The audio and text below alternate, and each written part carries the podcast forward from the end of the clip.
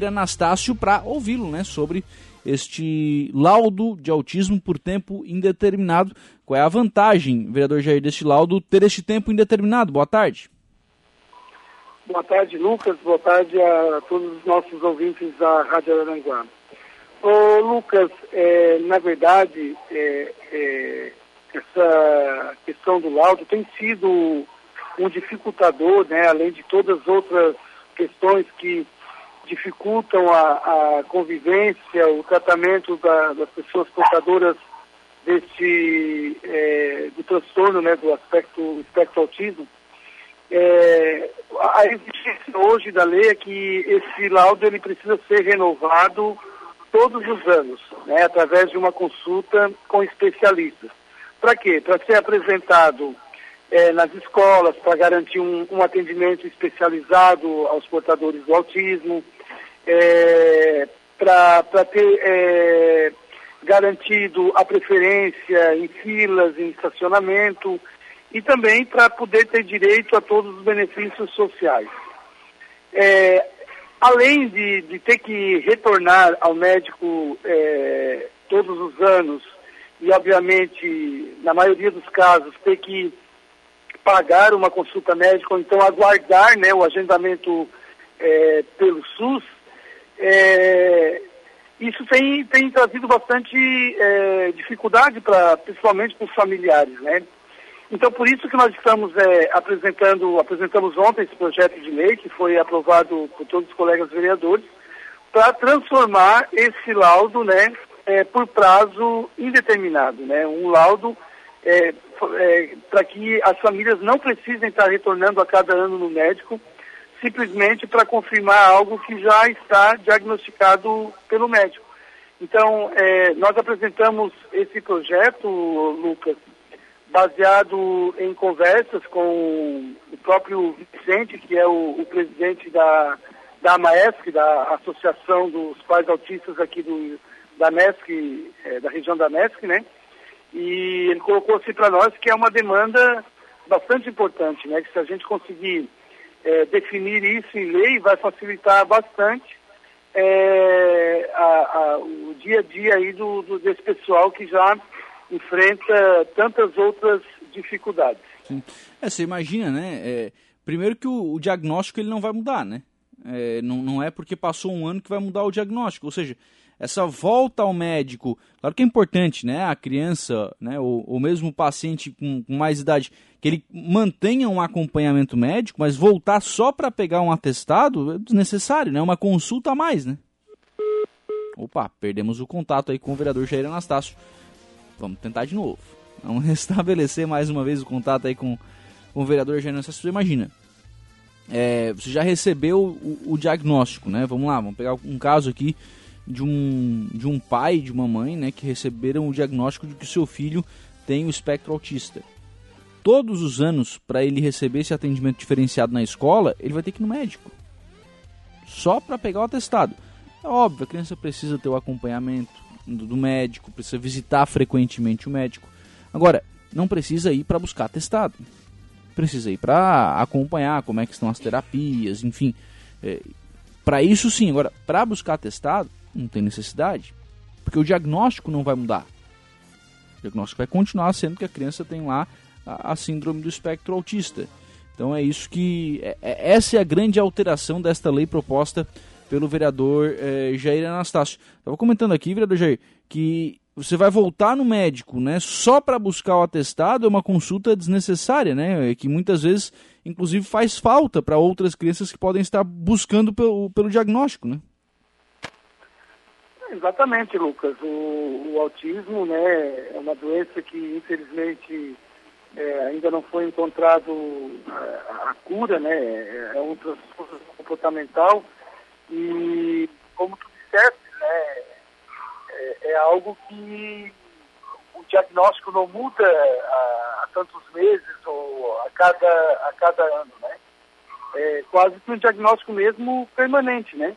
Uhum. Então, não existe por que é, obrigar né, os pais, os familiares, a terem que, a cada ano, retornar ao médico, né, desembolsar o valor de uma consulta que né, em muitos casos, para muitas famílias, é um valor bastante significativo, simplesmente para ter esse, esse atestado, né? Ter esse atestado para ir em busca de outros benefícios, ou seja, é, aquilo que você precisa pagar é, por um documento para ir em busca de benefícios. E, a família, quando vai em busca de outros benefícios, estou me referindo aqui a benefícios sociais, é porque na maioria das vezes já são pessoas né, que enfrentam dificuldades né, econômicas, que precisam do, do serviço, da assistência do Estado, né? Então, é, eu penso que é mais que justo né, que é, as famílias sejam desobrigadas a estarem retornando ao médico, pagando uma consulta, simplesmente para reafirmar aquilo que já está diagnosticado, né? Sim.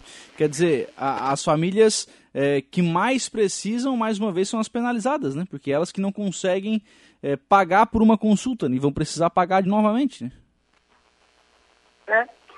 é. Triste isso, né, Lucas? A gente saber que, é, infelizmente, na nossa sociedade, aquelas pessoas que mais precisam do serviço do Estado, aquelas pessoas que mais precisam né, da, da presença do poder público, na maioria das vezes são as mais penalizadas, né?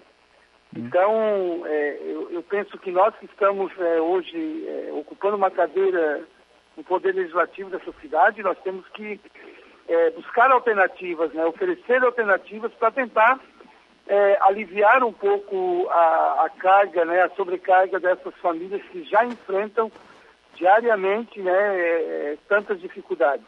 Bom. Eu acho que esse, eu fico feliz por esse projeto ter sido aprovado ontem, foi aprovado por unanimidade. E agora a, a torcida, a expectativa para que ele seja sancionado, que de fato vire lei, né? E, e, essas famílias possam então se beneficiar dessa nossa ação na Câmara de Vereadores. Essa, essa é a nossa intenção. Sim.